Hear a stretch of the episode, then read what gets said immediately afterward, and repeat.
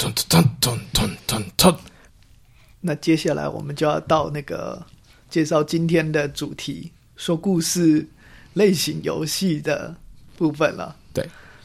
那今天呢，也是因为吴奇玉的邀请，那我也是第一次接触到这样的游戏哦。那我刚刚有提到，就是呃，桌游游戏中有很多，有高达五十几种的呃机制。那今天就要来介绍呃其中的一个机制，叫做 Storytelling，说故事的机制里面非常经典的游戏，那也是这次计划的核心。这款游戏叫做《从前从前》，那它的英文原文是 Once Upon a Time。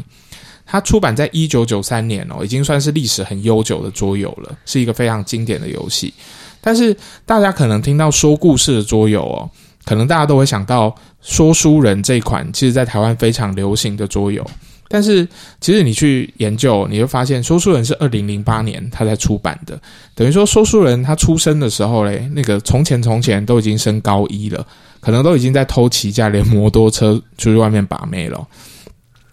所以，从前从前这款桌游呢，简单介绍，它是建立在四个机制上面。除了说故事这个机制之外，它同时是手牌管理、干扰以及投票。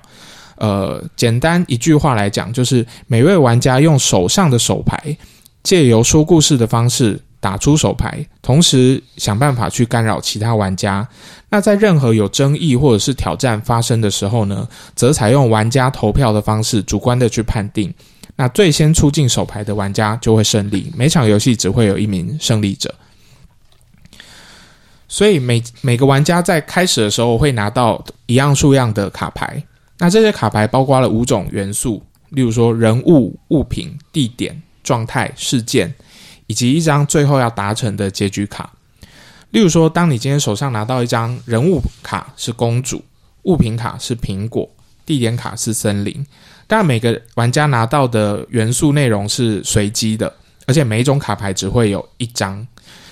那你就可以说出：从前从前有一个公主，她到了森林里面来采苹果，来打出这三张卡牌。所以每位玩家也会分配到不同的结局。这些结局有可能是：诶，王子公主从此过着幸福快乐的生活，这种老派结局；也有可能像是于是这个世界就走向了毁灭，这种比较呃。灭世的结局，所以而所有的玩家必须接着前一位玩家去讲同一个故事，并且试着将故事的结局导向自己的结局。这样子大家懂了吗？嗯，所以如果对于这一类故事、这类游戏类型有兴趣的啊，像是呃类似从前从前的桌游，还有一款叫做故事骰。那呃，它不是用抽卡牌的方式，而是用六到九个骰子，每个骰子上面有六面都有不同的图案。那从比较具象的图案跟抽象的图案都有。那筛出了这些图案之后呢，玩家要试着去编织排列一个故事，那看看谁的说的故事比较精彩。它的优点哦，相较于从前从前，它优点是它不是呃不受到文字的限制，那比较适合呃各种语言啊跟年龄层的玩家。所以在学校中，其实有很多老师是用在呃课程当中。训练小朋友叙事能力的教具，可是它缺点就是因为它实在是太自由了，没有太固定的胜负的游戏机制，所以可能玩久了，它可能就会沦为像是一种教教具，或者是只是像照样造句的工具而已，比较难以吸引玩家重复的玩或者是竞争。那刚刚提到大家很熟悉的说书人哦，虽然他也是以说故事为主轴。可是故事是拿来当做推理的线索，而且回合制的游戏方式是每一回合都会有不同的叙事，所以它所产生的是非常零碎的故事，不像从前从前，每一次游戏结束之后都会形成一个非常完整的叙事架构跟世界观。嗯，OK，那另外呢？第三款我还想推荐的一款呢，这款可能比较冷门，但是我个人是非常喜欢，是一个呃日本人设计的脑洞大开的桌游哦，叫做《我流功夫无极限》。那这款呢游戏是呃发表在二零一八年的大阪桌游展推出的哦，那当时是少量推出之后，呃，但是却引起很大讨论。为什么呢？因为这款游戏实在是太中二了，它的游戏方式跟从前从前类似。就是以卡牌来推动叙事，但是它更加的直观跟叙述。每个玩家手上呢的卡牌都是一个字，那这些字，例如说像龙啊、虎、呃豹啊、岩啊、拳啊、角啊这种，就很像我们小时候看那个七龙珠或幽游白书会有的字哦。那每个玩家要利用这些字呢，去排列组合，组出一个最最强大的绝招。有的时候你可能真的可以可以抽到一个邪王岩杀黑龙坡这样的经典大绝哦，来做胜负。呃，这个我跟 Candy Bird 还有博君玩过，我觉得他们两个的出招都非常的灵活，然后也也都蛮有气势的。嗯，对啊，呃，然后这个游戏其实最它没有一个很严谨的胜负机制哦，所有的呃胜负都是靠气势。所以，总之，我觉得这款游戏非常适合心智年龄在小学三四年级的男生哦，一起玩这样子。我我觉得刚刚讲到那个呃，在讲说故事这一个主题的相关的桌游，好像都有一种感觉是他们都有很大的主观成分，所以才会出现那一种呃，大家如果没有共识的时候是需要投票或者是需要讨论的事情，或者是你们有没有玩过哪一个游戏让你觉得是它是它是最主观的？然后，或者是有碰到什么不同的游戏类型，它会在输赢的这个认定上有很大的一个呃模糊的范围。嗯，其实我我可以说，呃，当然，游戏的必要条件是它必须要有一个胜负的机制，这是我觉得呃一个桌游要被称作游戏哦。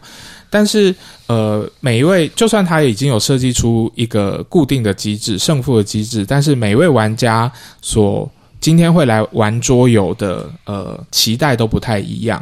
所以我会说，像是一些比较派对型类型的游戏哦，它其实比较预期玩家的心理是在享受游戏的过程或者是互动。至于说最后谁赢谁输，呃，并不是大家争取的争取的目标。是我的好。就刚刚讲了这么多桌游，就是跟说故事相关的桌游游戏。现在我们要来介绍一下，今天我们等一下要试玩的，它的原型就是从从前从前。然后这个游戏我是在一个很巧合的。呃，我们不要特别说是哪什么的性别，但是很巧合的一群一群男性的聚会中碰到的啦。当时就是我我第一次听第一次听到这个游戏，然后他们开始跟我们介绍规则的时候，我是心里有一个蛮大的震撼，我觉得是蛮不可思议的啦。就是就是，当然可以，好像可以想象，就是这个游戏有一些很微妙的乐趣。就那个微妙的乐趣，上不是那么那么显性的，但是心里会想，就是呃，好像好像现在是因为我们就是这一群男生没有特别呃要要求追求什么刺激，特别去包，所以可以有很大的包容度。不然的话，我我自己以我自己来说，我好像可以想象，如果他可能拿到一个派对去，大家会发现，哇，怎么会有一个这么解嗨的游戏？那感觉好像是会被大家骂翻的那种感觉。然后当时的认识是这样，就是就是会觉得这个从前从前是一个不可思议，它有实际上有蛮高的自由度，但是相对的也是非常主观的一个游戏。然后这个游戏就是刚刚有稍微介绍过，不过我还是再说明一下，就是它是一个卡牌的游戏，呃，就是所有的游戏道具就只有它的它的游戏牌，然后规则没有太复杂，一开始就是呃玩家一开始都会拿到一组。那个，我现在我们现在叫它是故事的材料卡好了，然后跟一张结局牌，然后再然后呢，大家就可以看看，就是一开始你要先看叫怎么开始，就是你先看看你的卡背，那个时候卡背会有一个长得，呃，你就在所有的玩家里面找到一个在卡背上就是长得最像卡背上那个角色的玩家来作为优先开局的人。游戏的方式就是你要使用你手上有的那一个故事材料卡。它里面可能有各种内容，就是有可能是一个角色，有可能是一个地点，或者是一个事件，或者是状态，然后来开始你的故事。然后它就是给你一个那个这个游戏的名称，就是给你一个最简单的示范，就是呃，在这个故事的一开头，你可能要说从前从前有一个呃，比如说国王，像是这样的这样的开头。然后呃，在这个事故事的发展呢，它的前因后果。跟它的逻辑是很重要的，因为每一个玩家需要接续着，就是当呃我取得我的讲故事的权利，取到取得我的回合的时候，我必须接着前面，不管是一个人、两个人、三个人，他们怎么讲故事，他们的故事经历了什么事情，然后他是在什么样的情境，我都必须呃循着原本的故事逻辑，然后继续去接龙，就是在这个故事上面接龙，然后想办法让他靠近我手上有的那一个结局牌，对。然后他要怎么样？那你要怎么样去取得你的游戏回合呢？怎么样让这个说故事的呃，就是说书人可以，这个负责讲故事的人可以轮流，就是要你要在故事的过程中不断的去询问说，诶，那个你讲的这个刚刚的部分还有什么的细节，或者是你说的意思，或许是不是什么？想办法去丰富那个故事的内容的时候，对方就有。一定程度的可能性，他会提到你手上材料卡的内容。在这个时候你，你呃，你的你手上的材料卡的内容被提到的时候，你就可以获得继续接续故事的发言权。然后，当然，除了这是其中一个主要的方法，而另外在游戏设计里面还加了一个机制，就是在其中你会看到那几张卡牌里面有一些卡牌，就是在故事材料卡里有几有有几个。它有特定有特定的比例，你可以拿到有强制中断功能的卡牌，所以只只要你的对方在提到内容的故事类型、卡牌的类型是跟你的中断卡牌的类型是一样的，你就可以把这一张出出来，然后强制中断对方的故事，然后让你来继续接下来的故事讲。然后接下来就是，呃，在你在你有了这个讲故事的权利之后，你就只能依靠自己天花乱坠的说故事能力。然后，但是只要最主要的是你要记好自己结局牌的情节，一开始尽早的把这个有可能发展的剧情铺陈到故事当中，想办法就是，然后想办法把自己手上的材料牌用完。当你把当你手上的牌剩下最后一张，呃，结局卡。然后你可以用这一张结局卡合理的把它放在故事的结尾的时候，你就是这一场的瞎掰大王赢得胜利了。故事大概是这个样子，但是我们今天要玩的当然不是一个最原始的版本，是一个是一个我们要自己尝试改编的游戏。因为我主要一开始我有这个想法，也是因为，呃，我在发现这个游戏的时候就开始查，诶，它，然后才会发现这个游戏事实上出了不少扩充的牌组，因为它原本是一副牌。然后它可能有很多不同的牌组，你可以去增加这个游戏呃不同的玩法或乐趣。所以原本的从前从前，事实上它是建立在一个完全是童话故事的背景，所以里面的卡牌也都是童话故事的元素，是仙女啊、女巫啊、诅咒啊这些东西。所以它的扩充牌组里面就是加了一些不同类型的童话。所以他就给你给你更多不同的结局的可能跟故事的材料，就像是有他有他有黑暗童话的牌组，有骑士童话的牌组，然后也有航海童话。在这个部分上，我有一点好奇的部分就是，呃，因为我觉得在这个桌游这个这个设计的方式，实际上是蛮有趣的，给了桌游一个好像呃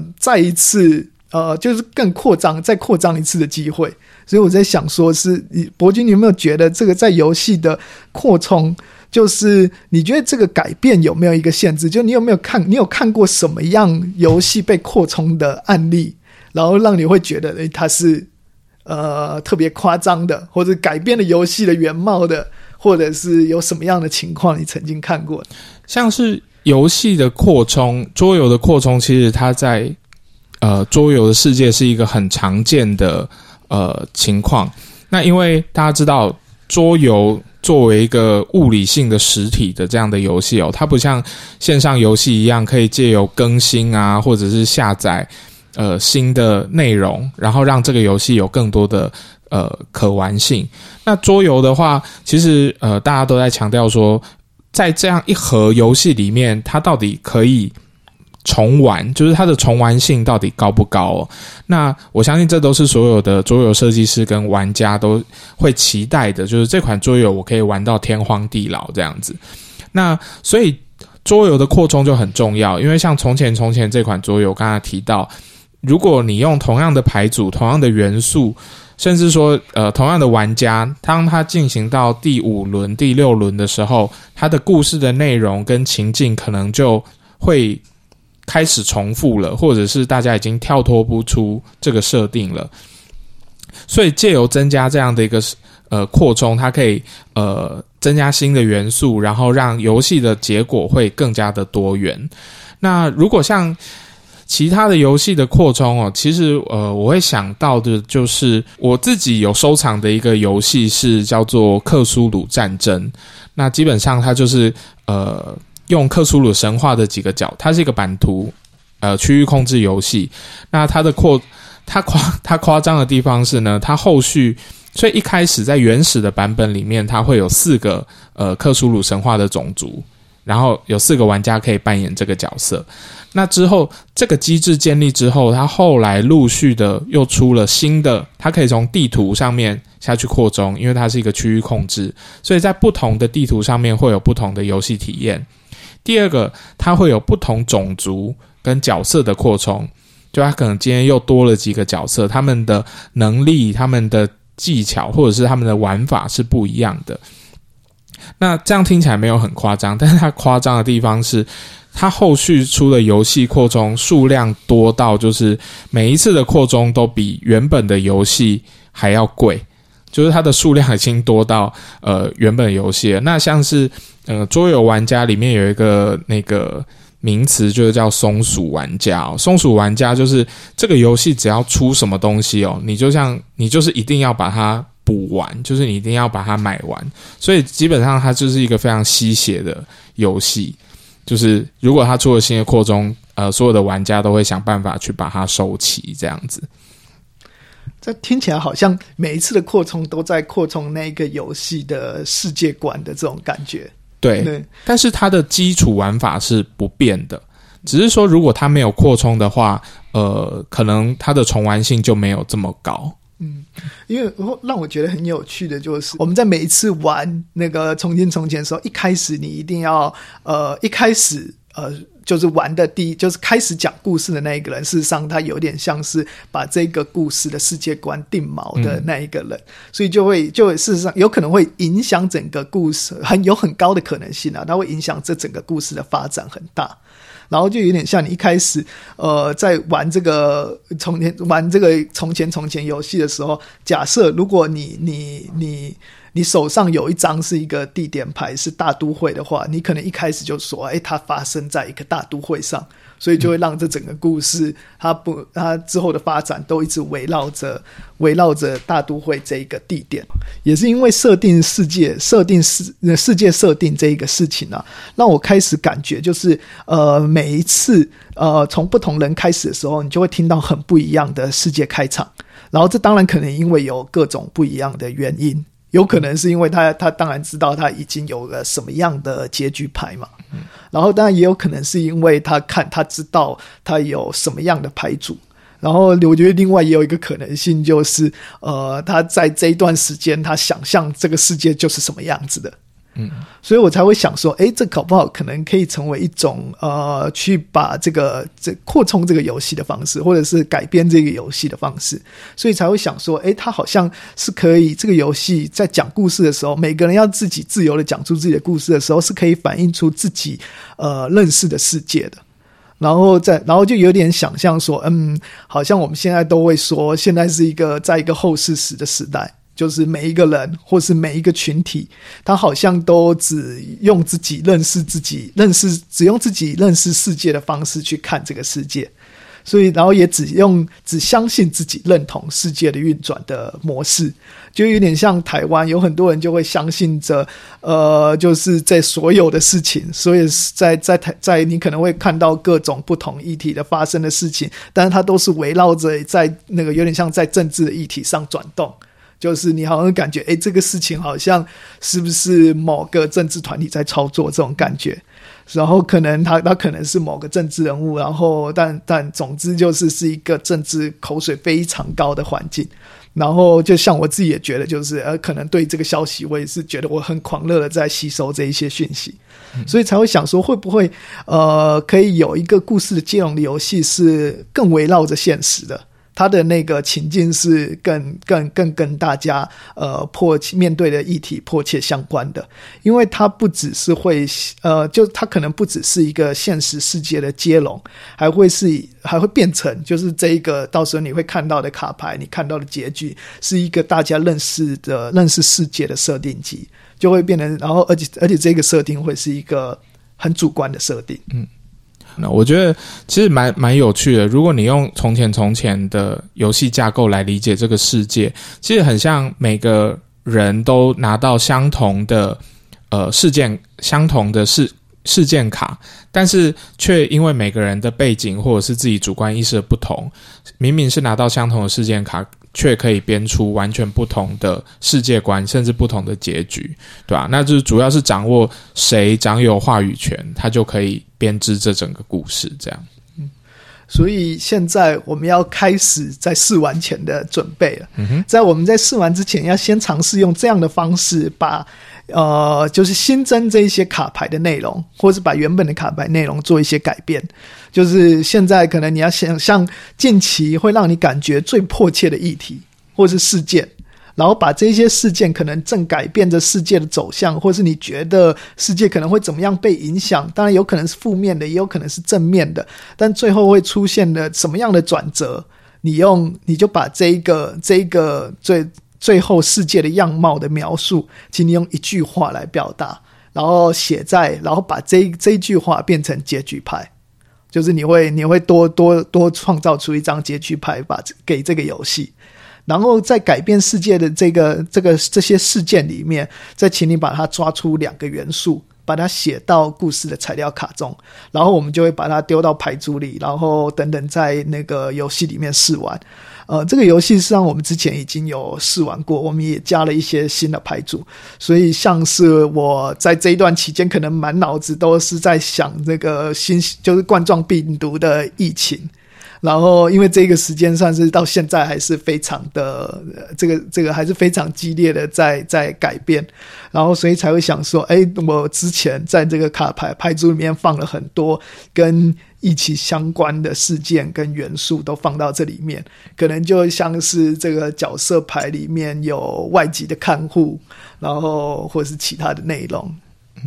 嗯，你使用新型冠状病毒而不是武汉肺炎，请问你有什么这个政治上的考量吗？我我比较担心做完之后会不会有人来漏收我们？哇，查水表，查水表，咚咚。